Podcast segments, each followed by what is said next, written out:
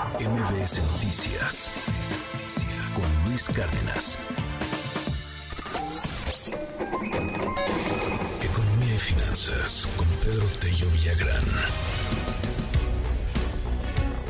Fíjense nada más, la exportación de productos agroindustriales supera la generación de divisas por turismo y petróleo. A ver, cuéntanos, Pedro, muy interesante el dato. Buen día, ¿cómo estás? Luis, buenos días. Qué gusto saludarte a ti también a quienes nos escuchan. En efecto, se ha dado a conocer el resultado de las exportaciones de productos agroindustriales de México al resto del mundo, pero con destino fundamentalmente hacia el mercado de Estados Unidos durante los primeros cinco meses de este 2023. Y lo interesante o lo muy relevante de la información, Luis, estriba en lo siguiente. Hasta ahora, los dos sectores exportadores que por excelencia han destacado y, figuran un mes y el otro también en las noticias más importantes en materia de negocios, finanzas y economía son la industria automotriz y la industria electrónica. Ahí se concentra la mayor parte de las divisas que ingresan a nuestro país por el esfuerzo exportador.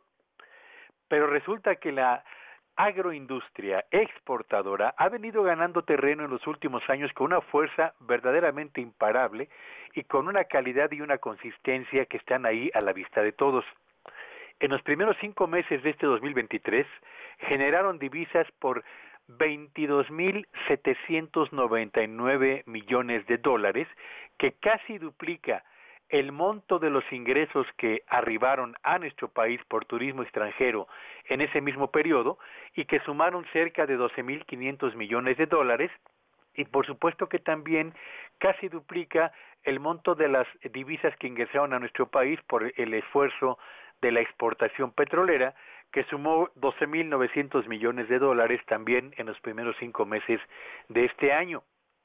Se ha colocado ya la exportación de productos agroindustriales, Luis, como el cuarto componente de la economía mexicana, más importante por su capacidad para generar divisas a nuestro país, solo detrás de la industria automotriz, solo detrás de la industria electrónica y solo detrás de las remesas que llegan a nuestro país y que sumaron hasta el mes de mayo casi 25 mil millones de dólares. Así que estamos hablando de un sector, Luis, en el que la cerveza, el tequila, el mezcal, el aguacate, el jitomate, algunos productos de panadería y el eh, chile pimiento se han convertido en la punta de lanza de un posicionamiento muy interesante del sector, eh, de, este, de, este, sector económico de nuestro país, fundamentalmente, insisto, en el mercado de Estados Unidos, pero también particularmente en lo que a bebidas alcohólicas se refiere, con una participación creciente en los mercados asiático y europeo. Así que ahí está